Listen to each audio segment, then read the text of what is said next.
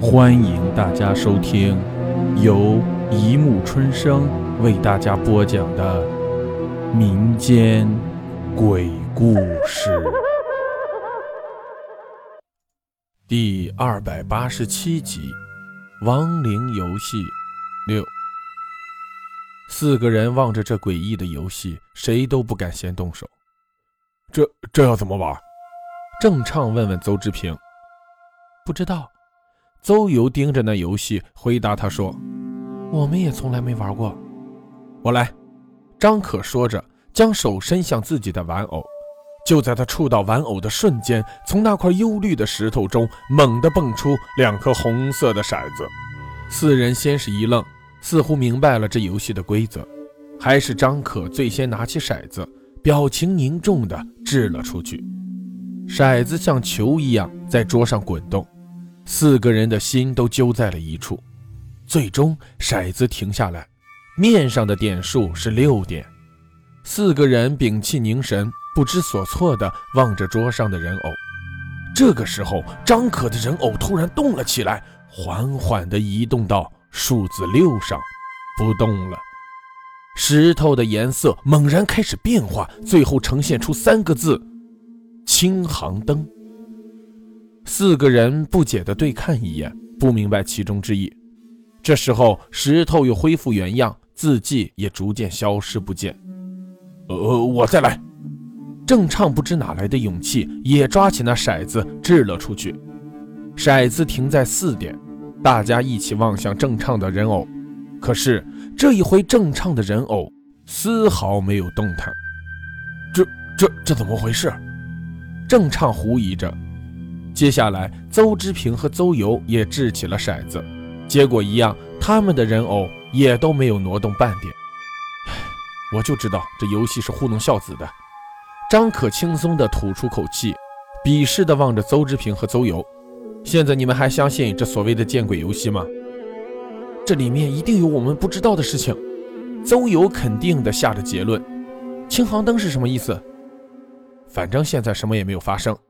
张可说着，站起身。好了，这种幼稚又无聊的游戏还是别玩了。我和郑畅还有事，先走了。说完，拉着郑畅头也不回地离开了。出了门，张可和郑畅下意识地摸了摸身上，那个人偶已经不复存在。肯定是他们的小把戏。郑畅吐了吐舌头。两个人轻松愉悦地向家中走去。深夜。张可本打算在网上聊个通宵，可能由于白天过分紧张，整个人困乏起来，就上床睡觉了。夜色渐渐笼罩月亮，一股不知名的寒气也由四面八方蹿升而出，像是融入空气之中，填充着每一个微小的角落。张可睡得正熟，朦胧之中似乎感到一股冷气在耳边吹过，来来去去没有休止。他转了个身，拽了拽被子，又继续睡去。可是冷风又从另一个方向吹来，冰凉刺骨，让人直打哆嗦。张可睁开了眼，这股冷风刹那间消失了。他奇怪地四下望了望，没有发现什么异样，便扭头打算继续睡。这时候，他眼角突然瞥见了一丝光亮，在房间的一角。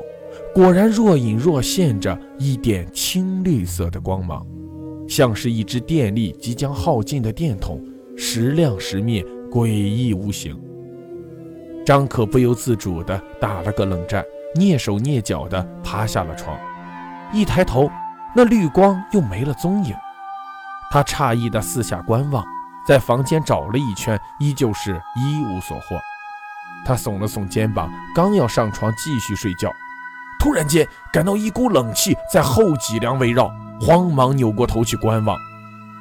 房间的一角绿光再次出现，不同的是，这一次一同出现的还有一个身材佝偻的老太婆，她手里提着一盏灯，那灯芯正是绿光的来源。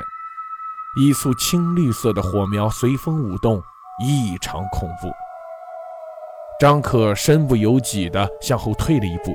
惊恐地望着这个大半夜的不速之客，老太太似乎注意到了张可，慢慢抬起脸，露出一张布满皱纹的脸，似笑非笑地望着张可。那笑容没有半点和蔼，透进无穷的阴森骇人。张可感受到自己的呼吸越来越急促，心脏像是要跳出来似的。他一步一步地向后倒退着，老太婆手中的纸灯笼轻轻晃了几晃，身子毫无起伏地向张可飘了过来。那青绿色的火光不停摇曳着，墙上赫然出现了老太婆的影子。张可不经意地瞄了一眼，整个身体立刻僵硬在一处。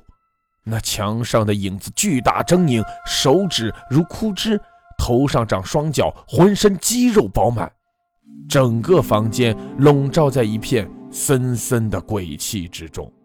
这个时候，老太婆已经飘到张可近前，突然张开嘴巴，拉长声调：“讲个故事吧。”老太婆幽冷的声音缓缓飘进张可的耳朵，张可再也受不了了，放开喉咙，惊恐地大叫起来。老太婆对于张可的恐慌无动于衷，又重复说道：“讲个故事吧。”咚咚咚，房门突然被敲响，门外传来妈妈的声音：“可可，还不睡觉？鬼吼什么？”张可被这突如其来的声音惊得一愣，缓过神后。老太婆已经消失得无影无踪，房间内猛地旋起一阵阴风，这风穿过窗户，急速掠到了房外。张可慌忙探头向外观瞧，朦胧的月色下，他看到那个老太婆提着那盏青灯，缓缓地向巷尾飘去，隐隐约约还可听到他嘴里不住地念叨着那一句“讲个故事吧”，随后如雾气般消散在空气之中。此时，张可仍然不相信自己的眼睛，他呆望着空荡荡的巷子，恍然想起了那白天中出现的三个字“青航灯”，他似乎全然明白了一切。好了，故事播讲完了，欢迎大家评论、转发、关注，谢谢收听。